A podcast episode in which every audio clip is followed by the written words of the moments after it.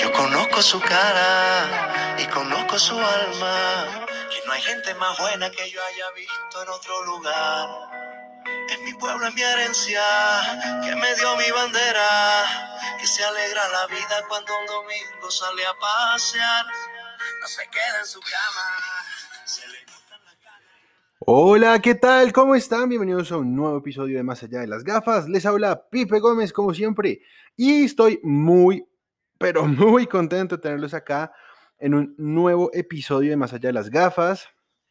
Eh, gracias en verdad por todo el apoyo que le han dado a este podcast. Y bueno, vamos a arrancar con el episodio de hoy y, mm, no sé qué más decir, qué más que me estoy llenando de nostalgia porque este es nuestro penúltimo capítulo como tal y al final de esta temporada eh, estaré hablándoles un poquitico ya de algo más y esperar que llegue la segunda temporada que será en unas semanitas. No voy a darle tanto tiempo a, a entre temporadas. Creo que es mejor así.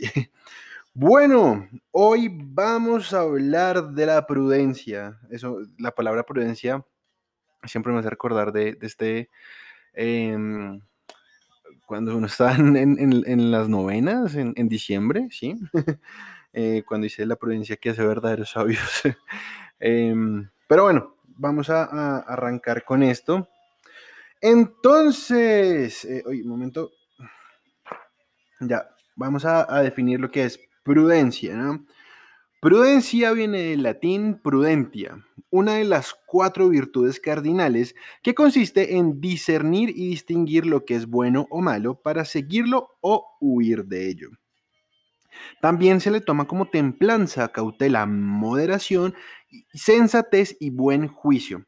También se asocia eh, la palabra prudencia con, la palabra prudente, que viene del latín prudens entis, que significa una persona que tiene prudencia y actúa con moderación y cautela.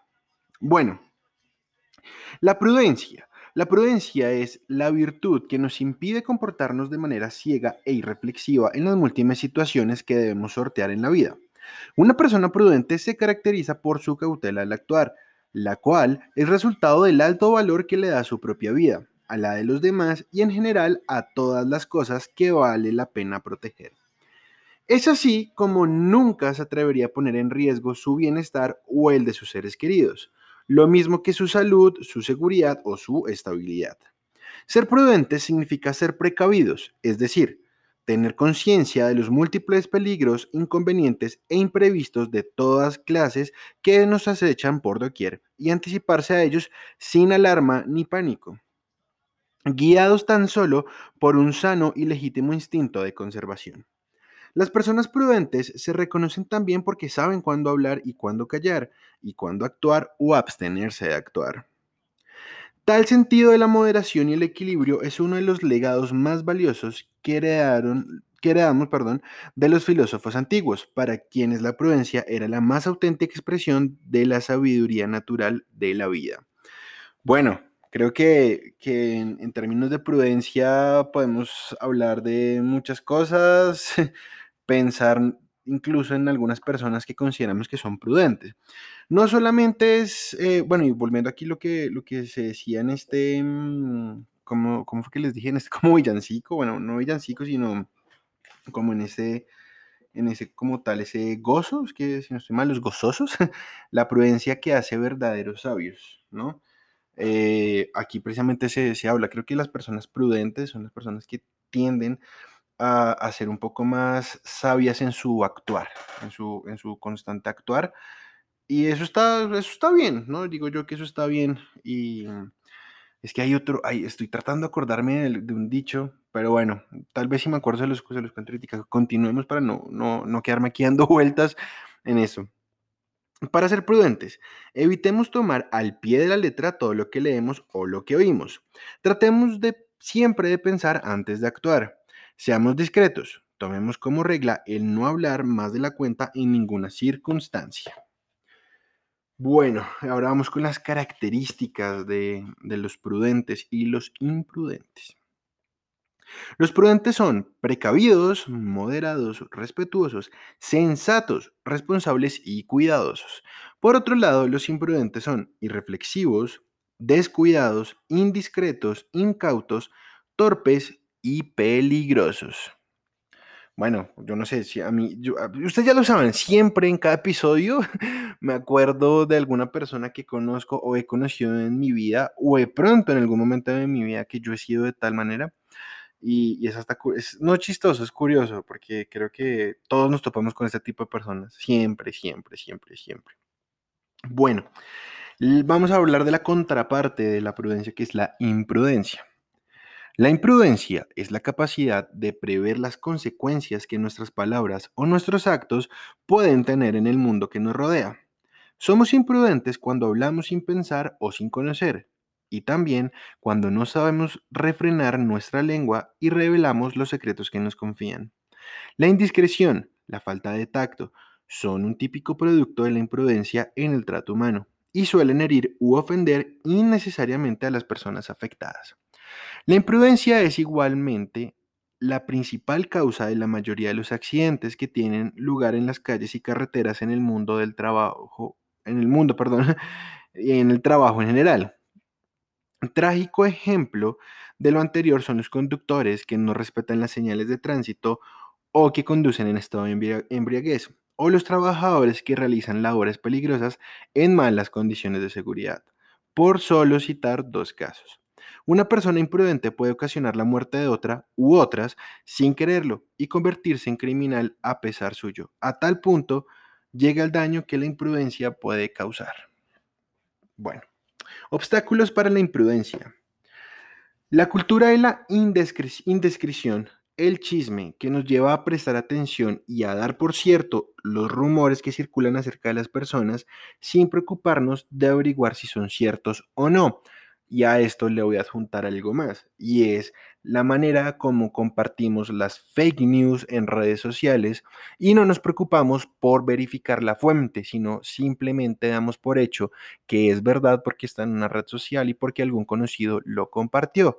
Lo cual también hago una invitación a que antes de compartir cualquier tipo de información en redes sociales, así sea una de esas informaciones que está muy como afín a tus creencias políticas o religiosas o culturales, verifica bien la información que estás compartiendo o por lo menos date cuenta de la veracidad de la información y y ahí sí compártela. Si, si no es muy confiable la fuente, no lo compartas porque eso lo único que va a generar, por un lado, es discordancia, divisiones, y como se los he dicho en los últimos episodios, no permitamos que nos dividan más.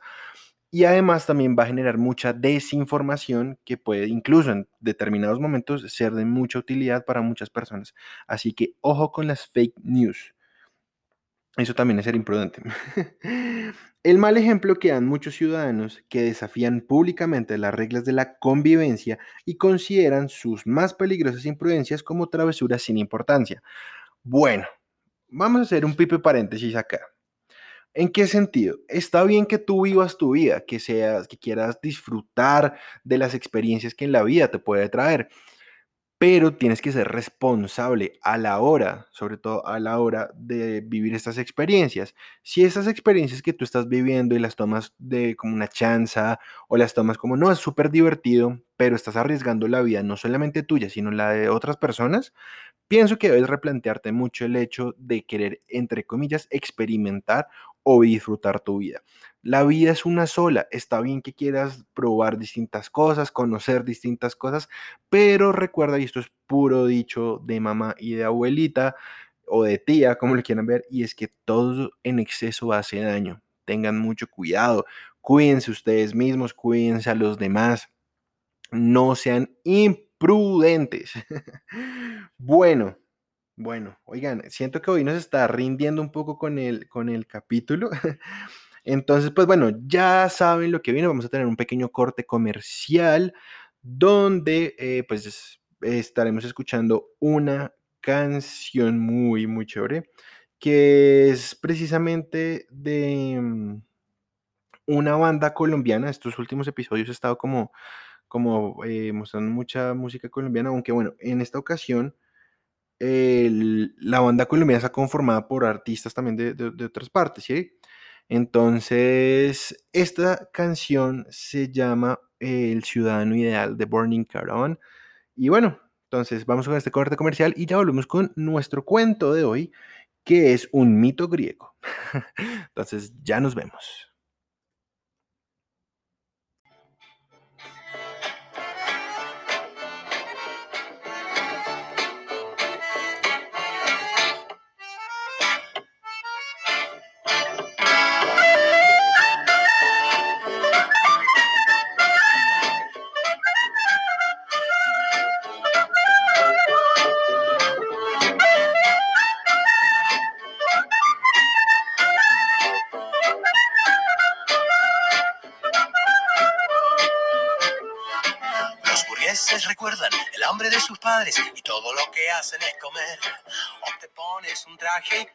Que quieras o te dejas en desgracia caer. Si me escapo y me pierdo, evito mi destino. Seré un asaltante, un rato, un forastero, un prófugo famoso con fotos en la prensa, un ilusionista, un puto, un torero.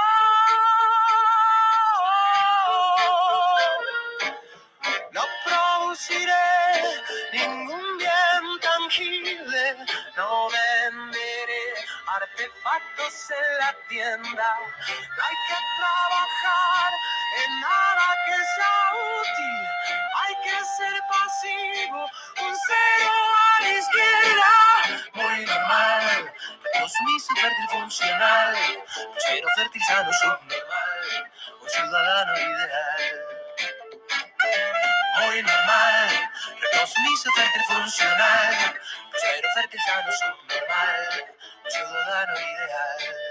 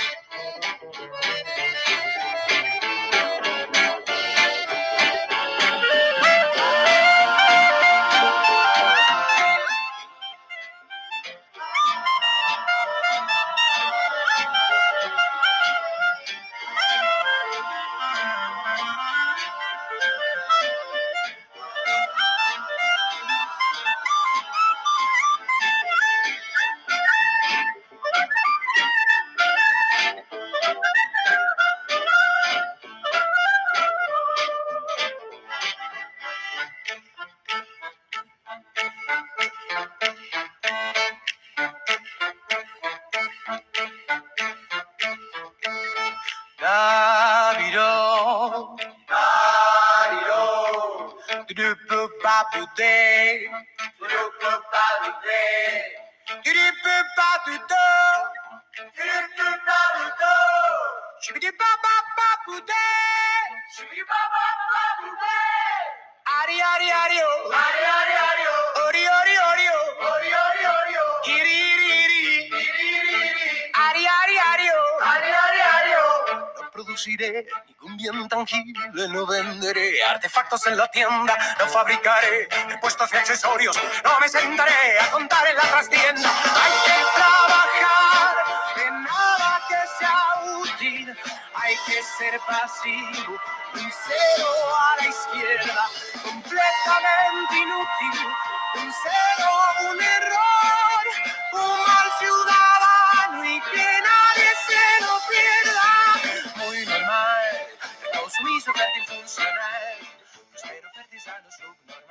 Y bueno, ahí estamos escuchando El Ciudadano Ideal de Burning Caravan.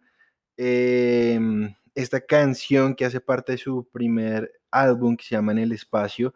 Muy recomendada la banda, se les recomiendo mucho. Para, yo siento personalmente un cariño muy grande por ellos, por distintas cosas. Creo que he tenido la oportunidad de verlos tres veces en mi vida Em, y las tres he podido hablar incluso con ellas. Bueno, es una historia que tal vez les cuente en mi canal de YouTube y los, recomiendo ahorita para que también vayan y me sigan en YouTube.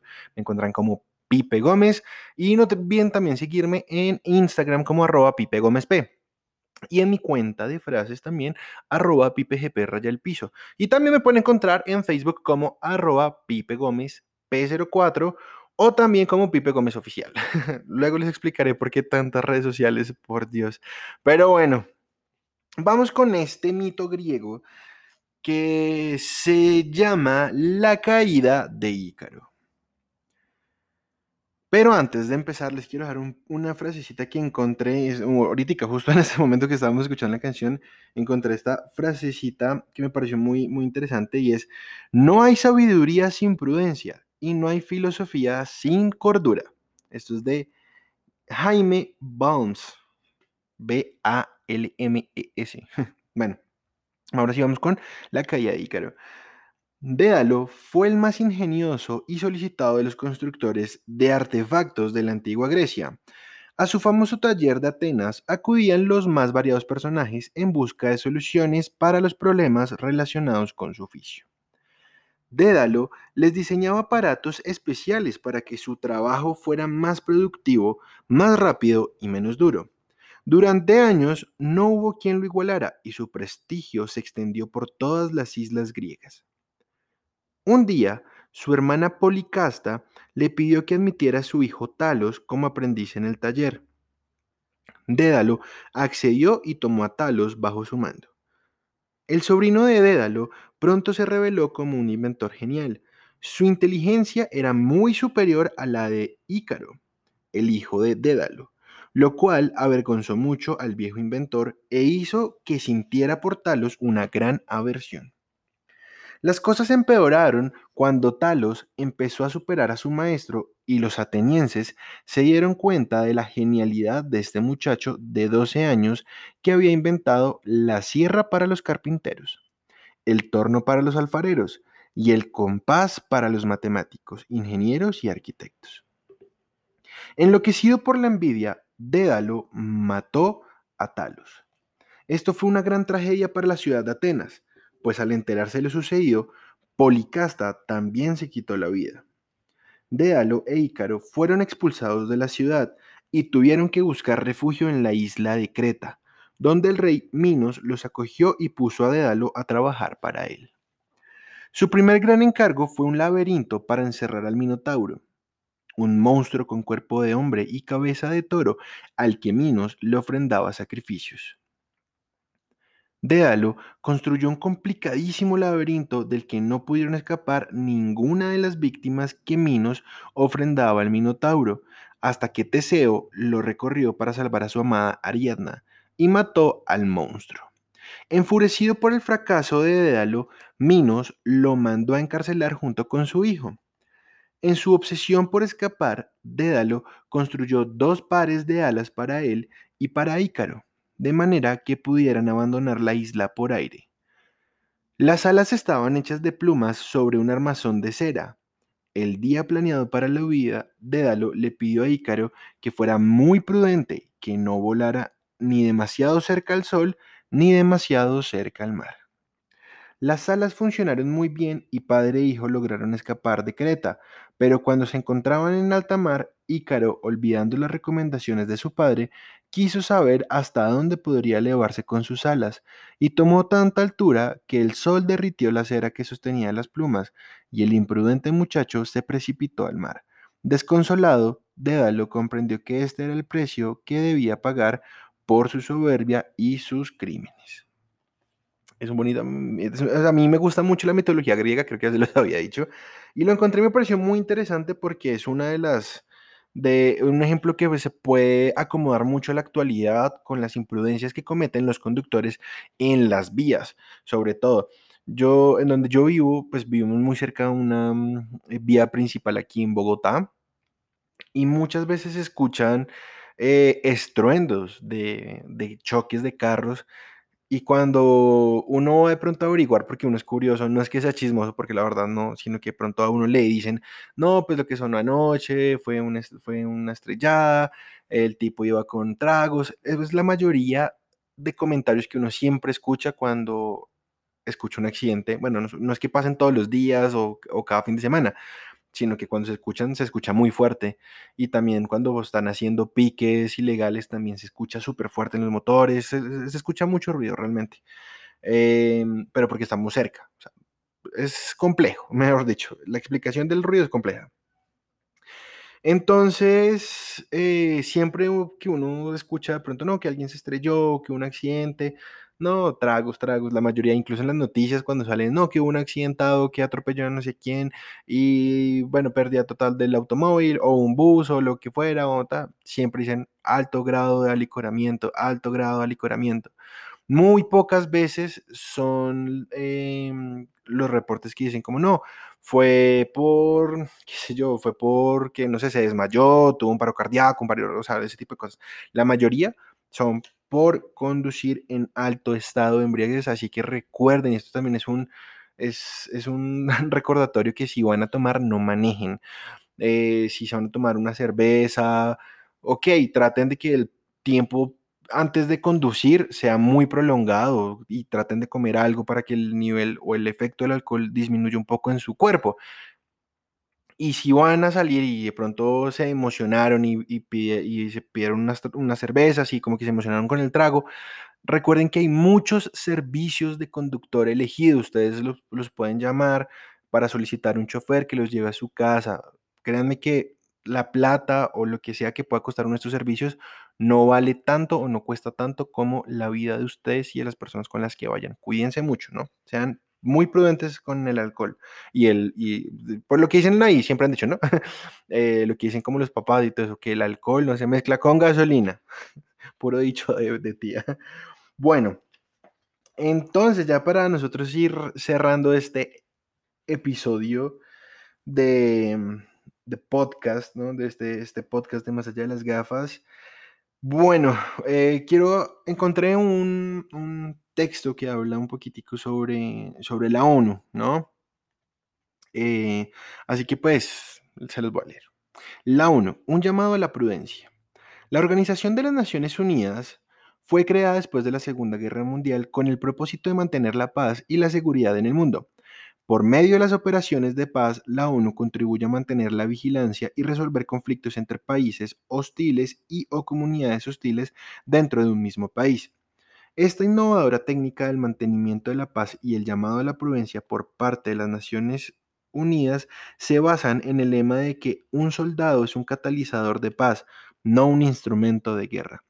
Desde 1948, más de 120 países han aportado contingentes a operaciones de paz y algo más de 800.000 personas han prestado sus servicios para contribuir a este propósito. Igualmente, las Naciones Unidas se rigen por el principio básico de que la utilización de armas no es la mejor fórmula para arreglar una controversia, y buscan recordar a las partes en conflicto que deben actuar con prudencia, pues la comunidad internacional, internacional está pendiente tanto de sus actos como de la legalidad de los mismos.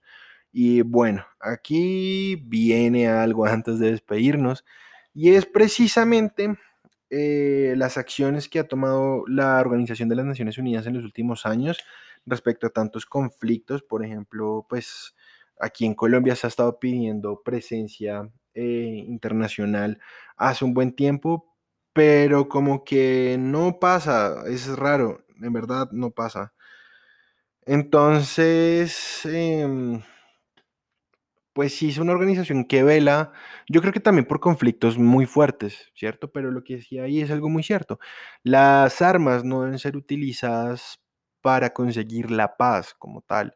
Es un proceso, todo un acto violento que lo único que está generando eh, es que se construya una tranquilidad, entre comillas, tranquilidad o una paz edificada en dolor, en violencia, en, bueno, en rencores, odios, que al final de cuentas eso termina siendo algo momentáneo porque el, ser humano mm, tiene esa costumbre como de perdonar y no olvidar, o a veces ni, ni lo uno ni lo otro.